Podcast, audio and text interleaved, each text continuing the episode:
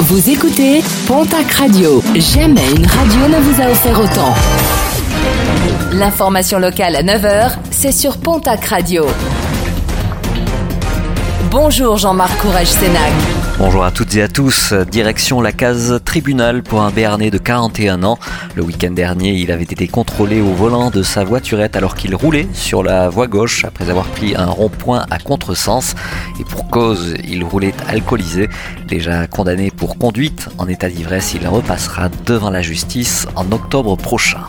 Nos confrères de la Nouvelle République des Pyrénées s'intéressent ce mercredi au ras-le-bol de plusieurs habitants de la résidence Baudelaire à Tarbes.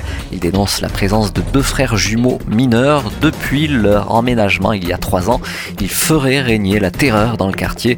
Des armes artisanales, des sachets usagés de drogue ainsi que des médicaments auraient été retrouvés dans les plafonds des garages de mineurs défavorablement connus des services de police et de la justice.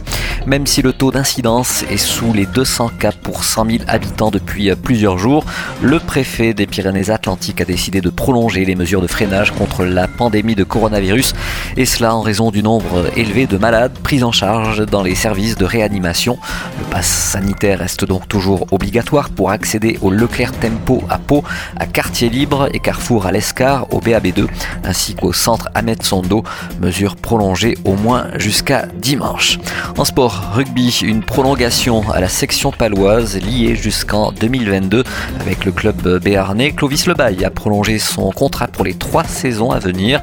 Le demi de mêlée palois sort de sa meilleure saison avec les Verts et Blancs depuis son arrivée en 2017.